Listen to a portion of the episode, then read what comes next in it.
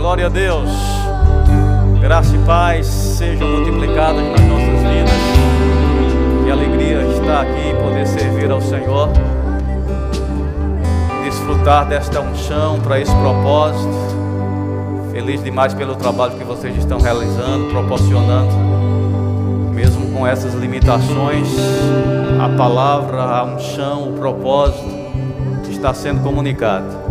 E venho com alegria hoje poder estar compartilhando sobre o chamado dentro desse propósito extraordinário de Deus. Creio que Ele vai estar despertando você, atraindo você, animando você. Por isso, não vê esse momento como um tempo comum, não. Vê também como um tempo extraordinário. A expectativa, a valorização que a gente dá é em cima disso que Deus tem legalidade. Aquele que busca, acha. Ao que bate, abre-se-lhe, o que pede, recebe. Então vamos desfrutar desse tempo. Queria te convidar a fazer uma oração. E logo em seguida vamos dar continuidade. Curva a tua cabeça.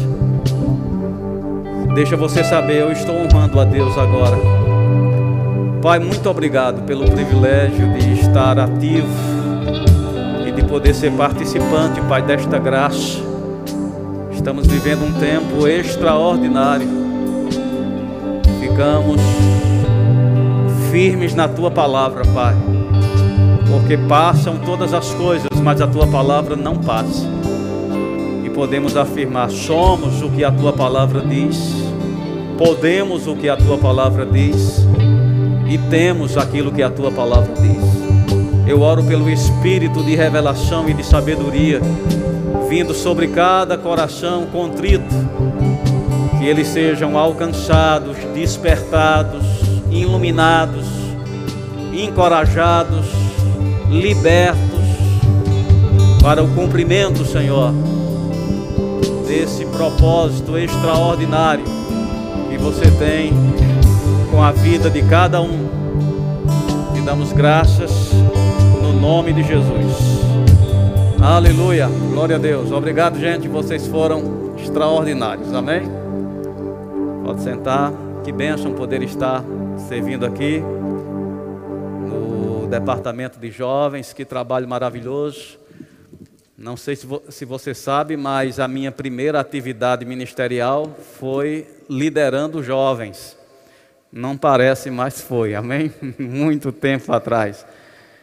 Mas que maravilha, um, um lugar onde o olhar de Deus, de uma forma tão é, precisa, né, com intenção, com propósito, estar ali, porque Deus gosta de trabalhar nessa faixa etária.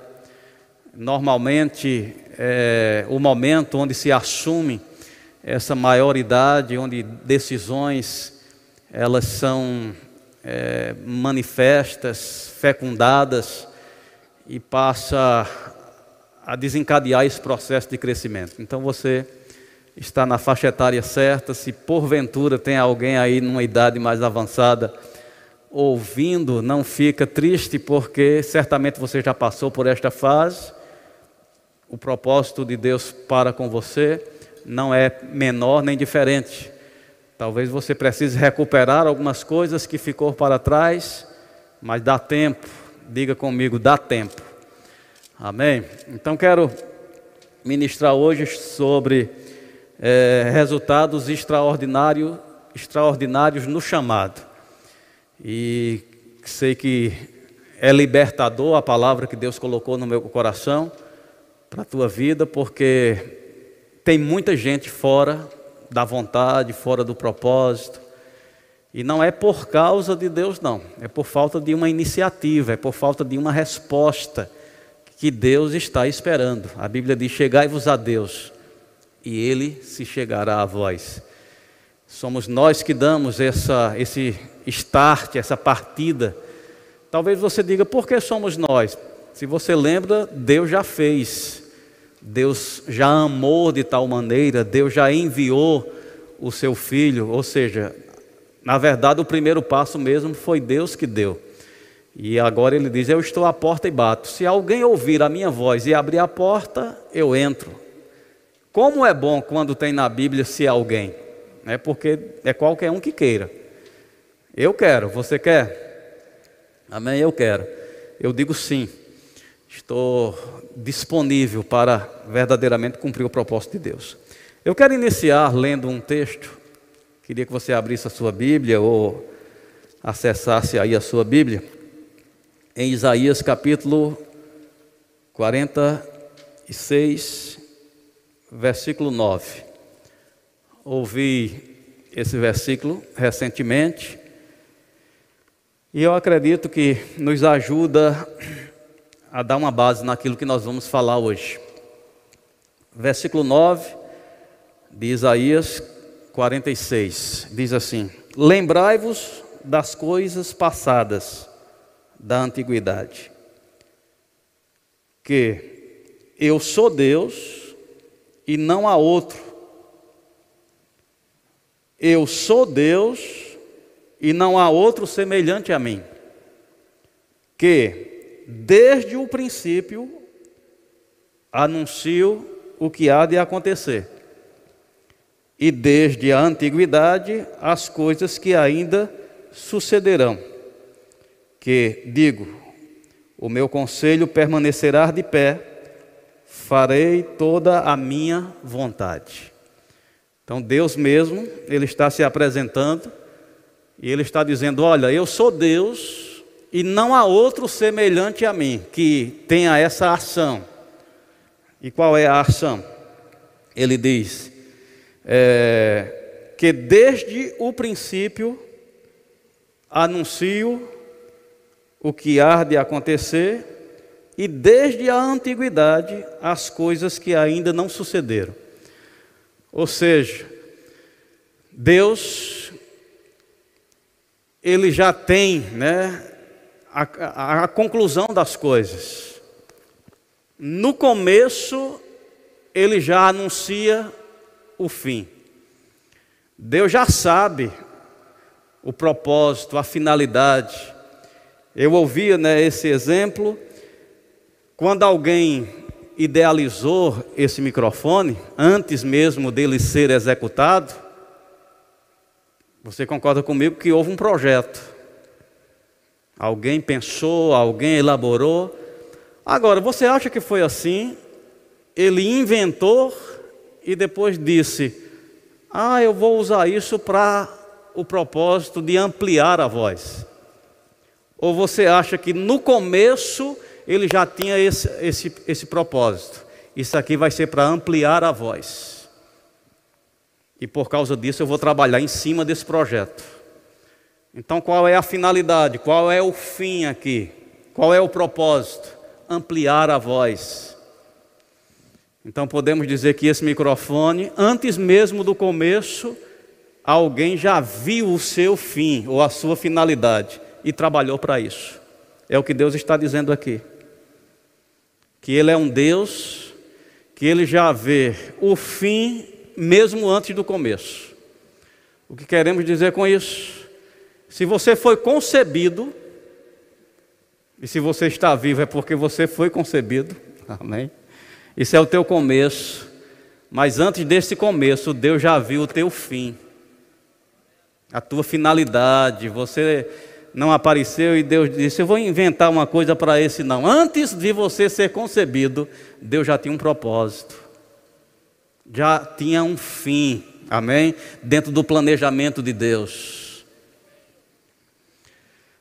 Vai comigo em Gênesis, capítulo 25. E nós vamos ver aqui, disse que, capítulo 25, versículo 21, abra aí em casa também. Abrir a Bíblia é um exercício né, da piedade. Isso demonstra que você está valorizando, que você está se esforçando. Normalmente, quando abrimos a Bíblia por diligência, abrimos também o nosso espírito para receber. Quando a gente está negligente, cansado, depois eu olho, provavelmente você também está fechado para receber as revelações de Deus. Então, abra a tua Bíblia. Diz assim, versículo 21: Isaac orou ao Senhor por sua mulher, porque ela era estéril. E o Senhor lhe ouviu as orações, e Rebeca, sua mulher, concebeu. Os filhos lutavam no ventre dela, então disse: Se é assim, por que vivo eu? E consultou ao Senhor. Não tinha ultrassom naquela época, amém? Que dava para saber se era duas crianças. E ela via aquele incômodo, né? Aquela, aquele movimento, certamente ela estava cansada. E disse que ela orou ao Senhor. Não tinha ultrassom, mas tinha Deus. Amém? O que se podia dizer? O que se diz hoje quando, se essa pergunta hoje fosse para um profissional da área de saúde e ele fizesse uma ultrassom, o que ele ia dizer? Ele ia dizer: Olha, tá assim porque você tem gêmeos, tem duas crianças no teu ventre. Mas não foi isso que Deus disse. Sabe por que não foi? Porque Deus já vê o fim antes do começo. O que Deus disse para ela? Deus disse: Duas nações há no teu ventre. Amém? Duas nações há no teu ventre. Dois povos nascidos de ti se, dividirão. Um povo será mais forte do que o outro, e o mais velho servirá ao menor. Então a gente vê Deus dando uma resposta aqui para essa mãe que ainda estava grávida e nem sabia que era gêmeos. E Deus diz: Duas nações há no teu ventre. Mas não eram duas crianças? Mas Deus já vê o fim, mesmo antes do começo. Amém? Quando você foi concebido, Deus já sabe a finalidade, o propósito. E posso te afirmar, não é coisa pequena nem fraca, porque diz que os planos de Deus são planos de paz e não de mal, para dar o fim, amém? Que nós desejamos. Está comigo até aí? Então Deus chama as coisas que não são como se já fosse, Deus anuncia né, o fim mesmo antes do começo, Ele já tem conhecimento do fim, da finalidade. A gente vê aqui Deus falando duas nações há no teu ventre, quando se referia a duas crianças que ainda nem nascido estavam, falando do propósito, da finalidade. Muitas vezes nós aceitamos porque são personagens bíblicos e a gente já tem a história do fim. Então a gente não é Deus, mas já pode ver o fim da história porque está escrito. E às vezes pensamos, sim, Deus tinha um propósito na vida dessa pessoa. Mas ficamos relaxados ou enganados por Satanás que esse personagem que é você, Deus também tem um fim, tem um propósito, tem uma finalidade gloriosa. Deus não fez ninguém para o fracasso. Deus não fez ninguém para ser dominado, para ser derrotado. Todo ser humano, Deus colocou para ter domínio. Amém? Para ser cabeça, não cauda. Para estar sempre em cima e não embaixo. Esse é o propósito, essa é a finalidade. Há uma plenitude para você no plano de Deus. Diga, há uma plenitude para mim no plano de Deus. Então, qual é a conclusão desse ponto de vista? Se você foi concebido, Deus já viu o teu fim, a finalidade. No momento que Deus permitiu o teu início, Ele já tinha conhecimento do teu fim. Amém? Então você não, é, não pegou Deus de surpresa. Esse apareceu, o que, é que a gente vai fazer com ele agora? Não, antes do teu começo, Deus já viu o teu fim. Amém. E Deus concordou, Deus celebrou, Deus ficou motivado, porque Ele é um bom pai. E um pai não quer nenhum dos seus filhos fracassados. Você não fica feliz por isso? Se você foi concebido Olha aí para ver se você não é um fantasma, amém? Se você foi concebido, Deus já viu o teu fim antes mesmo de deliberar o teu começo. E Ele vê essa realidade. Agora, em cima disso, quero compartilhar algumas coisas. Quero compartilhar um pouquinho do meu testemunho dentro daquilo que eu vou estar falando. Talvez você já me ouviu, outros não. Eu, quando eu me converti com 17 anos, eu vinha de um quadro assim de. onde Satanás teve a oportunidade de me machucar muito, principalmente na minha alma, nos meus sentimentos, nas minhas, minhas emoções. Eu venho de um quadro de timidez, né, de, de ser retraído, de não ousar né, acreditar em coisas grandes, o, qualquer coisa a mais do que eu era, era um desafio. E eu ouvi isso já depois né, de superar isso, e concordo. Muitas vezes a gente se acomoda em coisas menores, porque não nos desafia.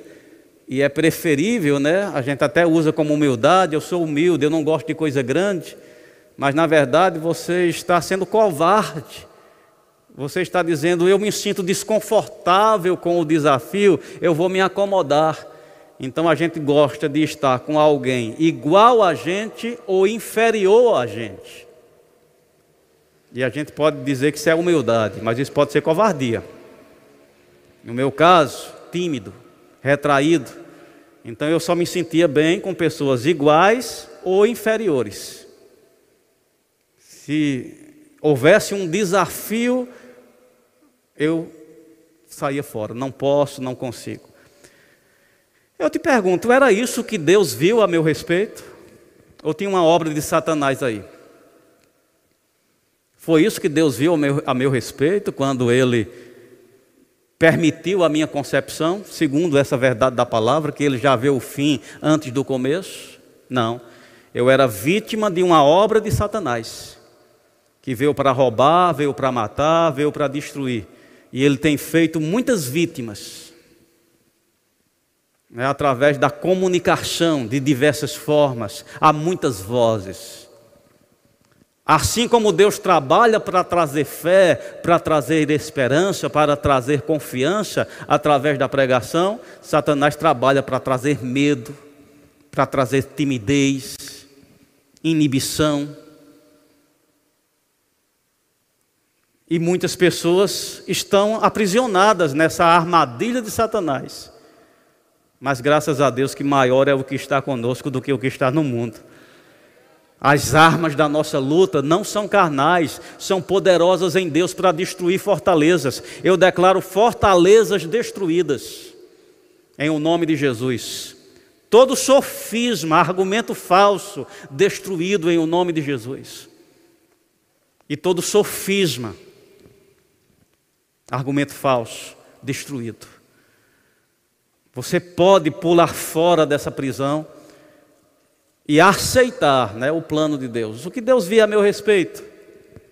Deus via um chamado, Deus via influência, Deus via ousadia, Deus via capacidade. E na minha conversão, com 16 anos de idade, a instrução que eu recebi de Deus, aquele que conhecia todas as coisas, foi: nunca diga não a uma oportunidade. Por que Deus me deu essa instrução? Porque eu era profissional do não. Posso não. Sei não. Consigo não. Não é para mim não. Amém? Então Deus me ajudou logo corrigindo. Nunca diga não a uma oportunidade. Então, logo nos primeiros dias de convertido, fui para a oração dos jovens, que era pela manhã no domingo. E lá estava o dirigente dizendo: Vamos ouvir o novo convertido. Amém. Oportunidade maravilhosa para dizer: Não, eu não sei, eu sou novo. E quando eu pensei em dizer não, lá estava aquela instrução: Nunca diga não. O que Deus estava fazendo, me libertando de um quadro no qual Satanás pintou para mim um projeto que Satanás compartilhou, diferente do de Deus, que me levava para ser pequeno, sem expressão, sem influência, sem domínio.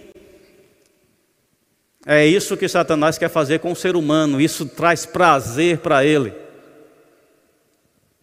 Quando Deus não criou nenhum ser humano para, para ser um serviçal, para estar debaixo né, de domínio, Ele nos chamou para dominar. Tenha domínio. Isso é o que está dentro do projeto de Deus. Quando pergunta para Deus, para que isso aí? Assim como alguém pode perguntar sobre o microfone, para que isso aí? A resposta é fácil: para ampliar a voz. O projeto foi esse, o desenho foi esse, o estudo foi esse, a conclusão foi essa. Ampliar a voz, já tem a resposta na ponta da língua. Quando se pergunta para Deus, e esse aí para que é? Deus diz para dominar. Amém? Isso aí foi feito para dominar. Isso aí foi feito para ser cabeça. Isso aí foi feito para estar sempre em cima, nunca embaixo. Nação santa, povo de propriedade exclusiva. Isso é o que Deus tem ao nosso respeito. Mas isso não é o que Satanás quer que a gente saiba, e ele vem com uma mentira. Foi assim que Deus disse, e vem com um sofisma.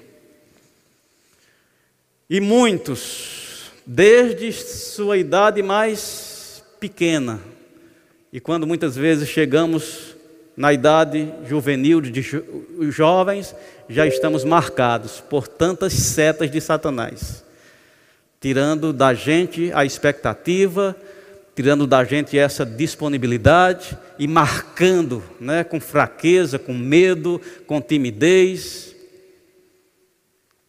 com desvios de comportamento, como inveja. Uma inflamação está aí. Não, o organismo não está funcionando bem. Satanás veio para roubar, matar e destruir. Então, Deus, quando permitiu a tua concepção, Ele já viu o teu fim. Glorioso. Amém? Então, com, nunca diga não à oportunidade. Eu me balancei para dizer não, mas aquela instrução era tão forte que eu me levantei tremendo, vim aqui na frente tremendo, falei tremendo e desci tremendo. Amém? Era o treme-treme. Mas vim, amém? Rompi, não progredi, não vi muito sucesso no que eu fiz. Ainda hoje lembro o texto, o Novo Testamento dos Gideãos, vinha marcado já de casa, e o texto era: os sãos não necessitam de médicos, e sim os doentes. Peço aos irmãos que orem por mim e desci. Amém? Mas não disse não. Amém? E isso se repetiu. Alguns anos depois, eu acho que três anos depois, eu estava sendo convidado para ser o líder daqueles jovens. E mais uma vez, não era, era a resposta, porque esses três anos eu não progredi, eu não falava, eu não conseguia, se não ler um versículo ou dar um relatório, tudo que eu falava tinha que ser lido. Falar espontaneamente travava. Mas ali estava o líder daquela igreja dizendo: Você foi escolhido para ser o líder dos jovens. Eu disse: Eu preciso de uma semana para dar a resposta. Amém? Porque o impulso era dizer não. não sei não, não posso não, não consigo não. E chorei, lembro de uma amiga que a gente conversou, ela dizia, mas Deus vai lhe ajudar, vai dar certo. E eu chor, chorando, eu dizia, eu não vou conseguir. Mas eu tinha zelo de dizer não. Então eu aceitei. E eu lembro que qual era o trabalho do líder, além né, de trazer as, as coordenadas, ele precisava dirigir os cultos dos jovens e ele precisava dar uma palavra na, nas reuniões, seja de oração ou de ensaio. Ele finalizava dando uma palavra. Agora, como dar uma palavra se eu nunca tinha dado? eu só li o versículo. E eu lembro que dura aquele ensaio passando e eu sabendo, está chegando a minha hora. e eu queria que aquele ensaio ficasse eterno. Mas chegou o momento, vamos ouvir o nosso líder, ele vai dar uma palavra. E eu vim na frente, pensando, vou ler só um versículo e tremer. Mas naquela, naquele momento foi diferente. Algo veio sobre mim. Amém? Como não sentindo, mas algo me envolveu naquele dia. Eu li o versículo e a minha boca se abriu como instruções para aqueles jovens. E eu falava, ousadia veio, aquela paternidade sobre aquele grupo se manifestou, e eu fiquei à frente daquela mocidade por alguns anos. De onde veio? Eu te digo, Deus, antes da minha concepção, Ele já via aquilo. Ele já via aquela superação. Ele já via aquela capacidade.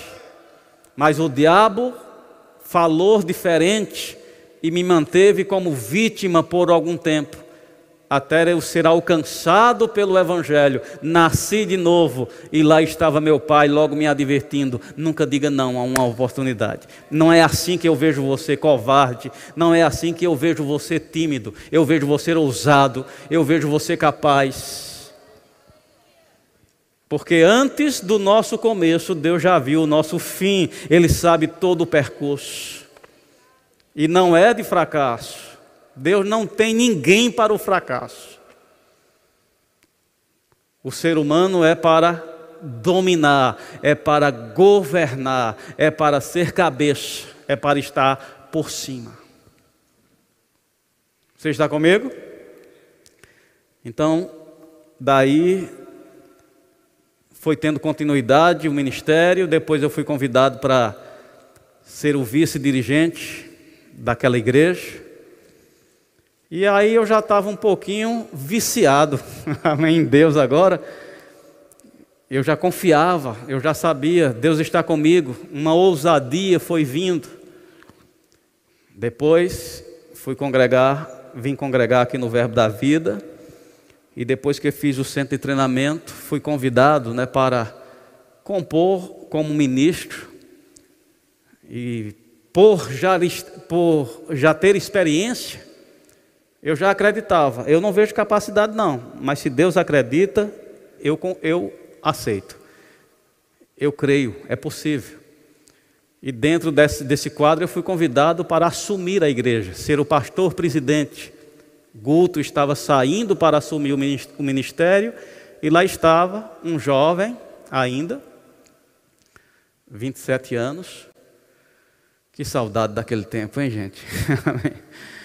27 anos, cheio de limitações, mas lá estava o convite né, da, do líder, pastor Band, Guto. Você está sendo indicado para assumir a igreja. Uma oportunidade de dizer não, mas agora Satanás já tinha perdido o aluno dele, amém. Eu já não lia mais a cartilha do diabo, eu já estava acostumado com a fidelidade de Deus e eu sabia, é possível, a unção está comigo, Deus está comigo, Deus tem um propósito. E fiquei à frente dessa igreja por quase 21 anos. Eu te digo, anos extraordinários. Essa igreja, participei do início da sua construção, não sozinho, né, juntamente, mas estava na liderança principal. E como o extraordinário de Deus se manifestou daquele jovem cheio de complexo, viciado em dizer não, não, não, sendo empurrado por Deus para uma vida de realizações, grandes realizações. Extraordinário. Isso não é o maior do que Deus pode fazer, mas das limitações que nós tínhamos, eu te digo, isso aqui é extraordinário. Como isso aconteceu? Você acreditar que Deus não mente. Se Ele diz, Vale a pena dar crédito. Ele é o nosso Pai, Ele nos ama, Ele tem interesse, Ele não mente a nosso respeito. Não pense que Ele fala uma coisa boa sobre você só para te deixar animado. Ele não mente a teu respeito. Quando Ele fala, Ele fala daquilo que Ele sabe que é capaz de, de, de interferir na tua vida, capacitando, operando né, juntamente. Então, sobre isso, eu queria trazer um pouco de ensino também sobre isso. Queria que você fosse lá para Gênesis, capítulo 17. Queria que alguém trouxesse minha água, por favor. Eu deixei aí. Tem um aqui? Ah, ok. Falta de conhecimento, está vendo? Desculpa aí, gente. Gênesis 17 diz: Quando atingiu Abraão a idade de 99 anos, apareceu-lhe o Senhor e disse: Eu sou o Deus Todo-Poderoso, anda na minha presença e ser perfeito. Farei uma aliança entre mim e ti, e te multiplicarei extraordinariamente. Essa palavra foi o compromisso de Deus de aliança com Abraão. Olha, eu vou te abençoar, te farei, te multiplicarei extraordinariamente. Eu não sei se você sabe o que significa ser extraordinário. Para entender bem, precisamos considerar o que é ser ordinário. Parece um palavrão, mas não é. Deixe de ser ordinário quer dizer mediano, uma pessoa comum, uma pessoa igual às outras. Você não faz parte dessa ideia, dessa limitação. Às vezes a gente está muito acomodado, a gente olha para um lado, como é aí, olha para o outro, e a gente fica bem, não estou na média. Deus não te chamou para estar na média. Deus não te vê mediano. Porque você faz parte de uma aliança, e essa aliança é extraordinário. Extraordinário. Então não é comum, não é ordinário, não é igual, comum, mediano, não. A aliança de Deus é que nos abençoará de forma extraordinária. Talvez você diga, essa palavra foi para Abraão mas Gálatas diz que aquele que crê é abençoado com o crente Abraão. Amém? Que Cristo foi feito maldição para que nós fôssemos feitos é, abençoados com essa bênção que foi deliberada. Então eu não tenho dúvida, essa coisa de ser extraordinário continua agora nós somos o fim que Deus viu em Abraão. Quando Deus viu Abraão, não via só ele e sua descendência, netos, bisnetos, ou no muito Israel, Deus via a gente. Amém? Deus via a gente. Quando ele falou para Abraão: Olha, a bênção que eu tenho com você é extraordinário, extraordinária, ele já via a gente. Somos abençoados com essa bênção do extraordinário. Agora, estamos falando sobre o chamado. Né? Ter uma atuação no chamado com resultados extraordinários. Eu vou te apresentar alguns nomes aqui. Davi. Deus fala de Davi, de um homem bem-sucedido. Deus fala de Davi, homem segundo o meu coração. Eu posso apresentar aqui também Daniel, Sadraque, Mesaque e Abidenego. Eu posso te apresentar também aqui José, filho de Jacó, conhecido como José do Egito. Agora é interessante, todos esses jovens. Foi a faixa etária onde Deus fecundou no coração deles o chamado. Agora fica comigo, não vou dar para abrir as referências, mas você procura. Em Gênesis, vamos ter falando sobre José. Você lembra, né, José, ainda jovem, ele teve o que? Sonhos. O que os sonhos revelavam? Parcelas do conhecimento de Deus, porque Deus já vê o fim mesmo antes do começo. Então Deus dava o que a gente chamaria de uma palavra de sabedoria, uma revelação sobre coisas futuras, mostrando Ele reinando sobre. Deus já via aquilo antes mesmo do começo dele.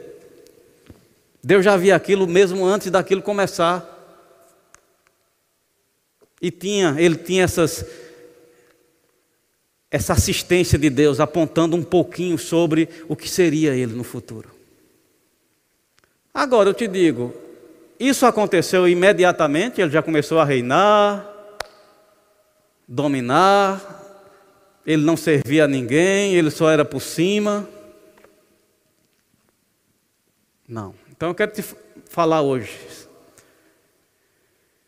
É um chamado com resultados extraordinários requer como base uma estrutura de valor que, graças a Deus, por ter nascido de novo, a gente tem isso. A gente nasceu segundo Deus, em verdadeira justiça e santidade, na natureza divina que foi compartilhada, a gente tem. A gente só precisa desenvolver. Diga, eu tenho. Se você nasceu de novo, você tem. Que maravilha! Deus compartilhou essa essa condição, né? Agora, a gente sabe que é por uma mudança. Temos texto na Bíblia que diz que a gente deve se despojar do velho homem e se vestir do novo. A gente vê na Bíblia lá em Romanos dizendo que a gente não deve se conformar com este mundo, mas ser transformado pela coisa nova, pela renovação, pela sugestão nova vinda de Deus. Ou seja, Deus está nos evangelizando. Quando ele diz assim, evangelizar o pobre, se refere a isso, trazer a boa notícia do plano que ele tem, do projeto que ele tem, da finalidade que ele tem, para atrair a nossa atenção e a gente soltar o comum e abraçar o sagrado. A gente soltar o ordinário e abraçar o extraordinário. É possível. É possível. Romper com essa cadeia de Satanás, você não consegue, você não dá para isso. É possível. Você está comigo? Então vamos começar com José, bem rápido. Deus tinha esse plano, Deus deu é, flashes desse futuro que Deus já conhecia. Mas José não esperou ser governador do Egito para ser excelente. Ele era um filho excelente. Estão comigo? Já dá para começar de onde você está. Às vezes a gente fica esperando uma oportunidade, as coisas acontecerem. Não, gente. Deus nos encontrou. Onde Ele nos encontrou, começou a obra dele. E deve começar também a sua. Fomos criados para as boas obras. Quais são as boas obras? Responder o que Deus fala a nosso respeito. Deus diz que eu posso, eu respondo, eu posso. Eu não sou mais discípulo de Satanás. Não, não, não. Eu sou discípulo agora de Deus. Filho meu, atenta para as minhas palavras, as minhas razões, inclina os teus ouvidos. Eu posso, é possível, eu consigo, eu sou, eu tenho. Não fale negativo, como dizia o pastor. Amém? Fala a palavra. Então José era o quê? Um filho excelente. Era um dos filhos que o pai confiava até mesmo sobre os mais velhos. Ele saiu da condição de filho, foi vendido pelos irmãos e agora estava vendido como escravo. Ele foi um servo excelente. Você percebe que já dá para começar de onde você está? Às vezes a gente é relaxado em casa com os nossos pais, pensando, eu vou ser um ministro excelente. Ah, o meu chamado vai ser excelente. E aí você está sobejando a sua matrícula, você está matriculado na escola de Deus, mas você está adiando o início das aulas, você está deixando de servir você já está matriculado, você não precisa de uma oportunidade, não. A, a, excelência, a consagração, a piedade é no momento que Deus nos alcança. Então fomos alcançados por Deus para quê? Para ser excelente. Qual é a oportunidade que eu tenho no momento de filho? Eu só sou filho. Eu não tenho nada, eu não sei fazer nada, eu não, eu não trabalho com nada. Então seja excelente onde você está. É filho, seja um filho excelente. Ah, eu sou empregado, seja um empregado excelente. Não, não dê resposta pelo seu salário, pelo que você ganha. Você é excelente. Você serve por causa da excelência. Salário não deve ser a tua motivação. Tua motivação é o propósito. Deus te chamou para ser excelente. Não espere entrar no ministério para ser excelente. Você não vai entrar. Seja excelente como filho, seja excelente como estudante, seja excelente como empregado, seja excelente como amigo. Depois de escravo, José foi preso. Mas ele era um preso exemplar, um preso excelente. Não pode jogar papel no chão, não, então eu não jogo excelente. Por quê? Essa é a ideia, a pintura, o quadro, o projeto que Deus tem a nosso respeito. Extraordinário. Estão comigo? Então lá estava José, amigo excelente, tratava aqueles presos, dois estavam perturbados. Por que estão perturbados? Tive um sonho, conta o sonho, interpreta o sonho, auxiliando sendo excelente, sendo extraordinário naquele relacionamento, naquele cuidado.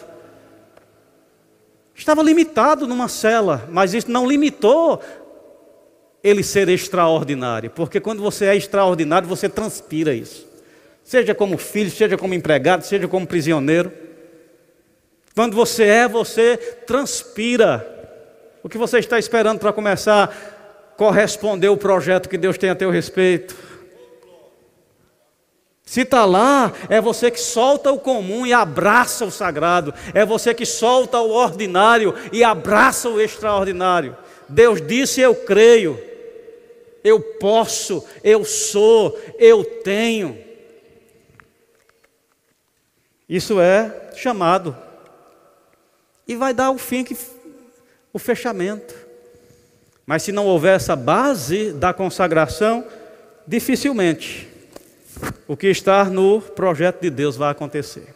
O que dizer de Davi, rei Davi, homem segundo o coração de Deus? Mas eu quero te dizer, antes de ser rei Davi, antes de matar o gigante e começar o seu processo ministerial, ele era o quê? Tangedor. Ele tocava instrumentos e ele era extraordinário tocando. Aleluia. Os demônios não suportavam o toque de Davi. Ele ainda não era rei. Ele, ele não estava na plenitude da planta, do projeto que Deus tinha para a vida dele, mas ele decidiu ser extraordinário onde ele estava. Muitas vezes nós negligenciamos o nosso presente, tendo expectativa no nosso futuro. Ei, é ser extraordinário agora. O que é que está na tua mão? Decida, eu vou ser extraordinário. Eu vou fazer de forma excelente. Eu vou fazer de forma diferenciada. Eu te digo, você entrou no projeto de Deus. E posso te assegurar, vai ter um bom fim. Vai ter um bom fim. Você está comigo? Então Davi foi um tangedor. Depois ele foi um soldado. E diz que ele era bem sucedido nas entradas e saídas, ele era extraordinário. Mas no projeto que Deus tinha para ele, isso era apenas uma um flash, uma parte, porque a conclusão estava lá.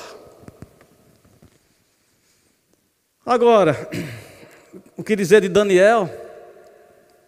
Antes de ser governador, antes de estar sobre as províncias, ele era um jovem. Um jovem que foi tirado da sua terra, levado como prisioneiro para servir a outro reino. Razão para ser frustrado, complexado, aborrecido, mas ele decidiu não se contaminar, ele decidiu ser extraordinário na consagração. Ele decidiu né, honrar a Deus, valorizar Deus, priorizar Deus. Eu te digo, ele foi extraordinário antes de ocupar a posição de governador. Quando fizeram o teste, foram achados dez vezes mais sábios do que os sábios. Isso não é extraordinário, não? Isso é extraordinário.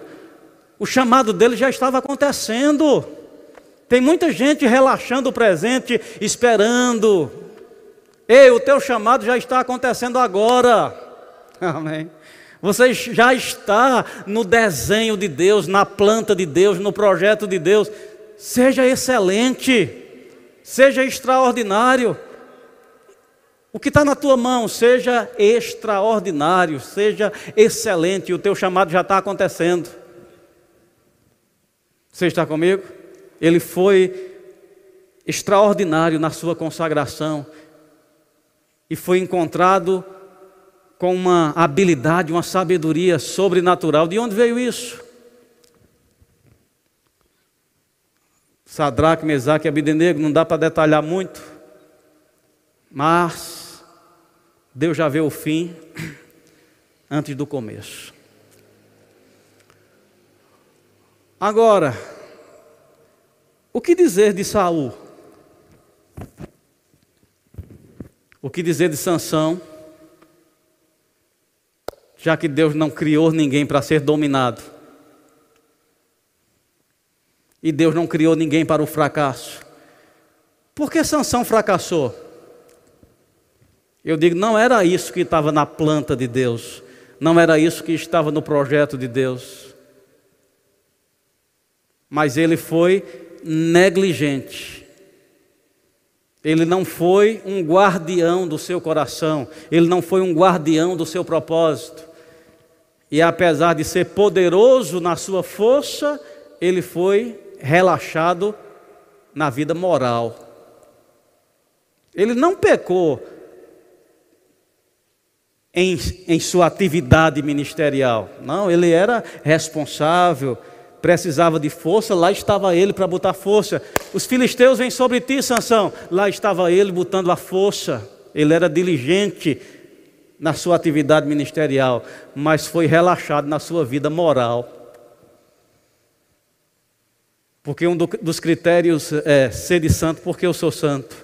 Santificai-vos, porque amanhã o Senhor fará maravilha no meio de vós. Nesse processo da bênção de Deus, envolve a nossa seriedade na consagração. Ei, o que Deus tem para a tua vida só vai acontecer se você corresponder. E a santificação é a nossa resposta do compromisso. Que eu quero, que eu faço aliança, que eu aceito a proposta, sede santo, porque eu sou santo. Essa é a condição. Santificai-vos. Então, Sansão ele não santificou, ele não foi um guardião da sua vida moral, ele era relaxado, e isso custou que o projeto que Deus tinha, o fim que Deus viu para Sansão, não aconteceu, da forma como Deus tinha planejado. Talvez você diga, mas foi um fim glorioso. Na morte dele, ele matou todos os inimigos. Eu acredito que no plano de Deus estava matar todos os inimigos sem morrer. Não acredito que no projeto de Deus estava aquilo. Chegou naquilo porque ele foi negligente com uma área da vida. Ei, jovem, consagração é uma condição necessária para quem quer viver o extraordinário. E é possível. Eu me consagrei depois dos 16 anos de idade. Iniciei nessas atividades. E eu te digo, eu botei força. Porque a oportunidade de pecar veio, de me desviar veio, de ser relaxado veio, de ser rebelde veio. Veio convites. Mas lá estava aquele cuidado, aquela mesma voz que dizia: nunca diga não. Havia instrução também sobre não me contaminar. Talvez você já me ouviu. Eu gostei de uma menina por anos. Eu acho que uns cinco anos eu não conseguia gostar de mais ninguém. Ninguém vinha para meu eh, segmento de relacionamento a não ser aquela menina. A princípio eu gostava dela, ela não gostava de mim. Aí tudo bem que era fácil administrar, mas chegou uma fase que ela agora gostava e eu gostava. Eu continuava gostando. Mas nesse período Deus me deu um sonho. E nesse sonho eu me via casado, casando, né?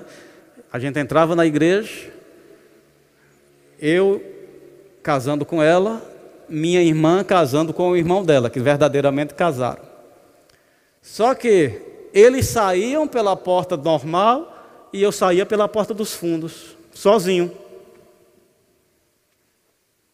E o próximo quadro que eu via, naquela igreja tinha um banheiro atrás, eu estava assim, encostado na parede, e ainda hoje eu sinto a dor daquele choro.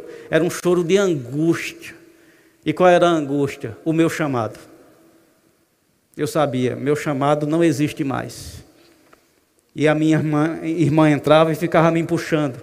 E aquele olhar de frustração. E por causa desse sonho, eu não conseguia namorar com aquela menina. Muitas vezes isso é besteira, foi só um sonho, vou namorar. E quando eu me aproximava para a gente conversar sobre o namoro, aquele temor, eu dizia, vou para a vigília, preciso me fortalecer. E eu ia para a vigília, orava, me fortalecia, não, não vou ceder não. Cinco anos. Amém? Não conseguia gostar de mais ninguém. Ela era a menina dos meus sonhos. Até que, né? Então, antes de Janaína vir, um ano, um ano antes, ela não morava mais em Campina Grande. E ela disse que estava voltando. E eu já fiquei com medo, né? Porque a distância era mais fácil administrar. E ela veio para Campina. Ela me pediu para me levar à igreja. Eu levei ela na igreja com medo de torar. de ter uma recaída.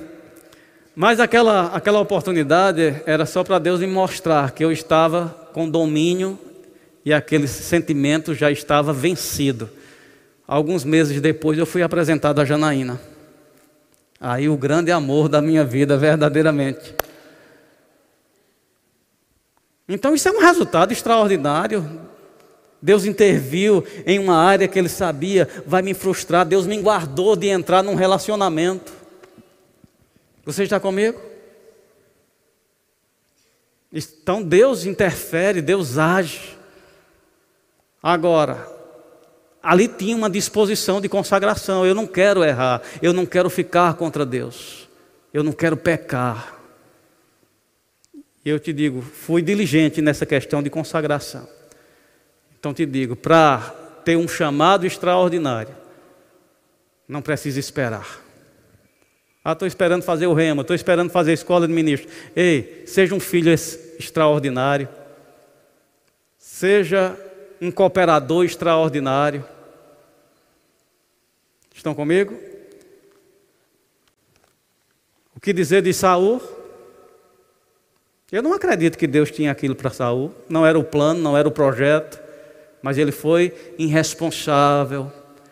Ele não foi um guardião do seu coração. Ele deixou orgulho entrar. Ele deixou altivez entrar. Ele deixou sofisma entrar. E lá estava ele agora, tendo, sendo vaidoso por aquele poder que Deus tinha confiado a ele para o reino. Deus dizia faça isso, ele já se achava no direito de fazer diferente, já não reconhecia mais a autoridade do profeta.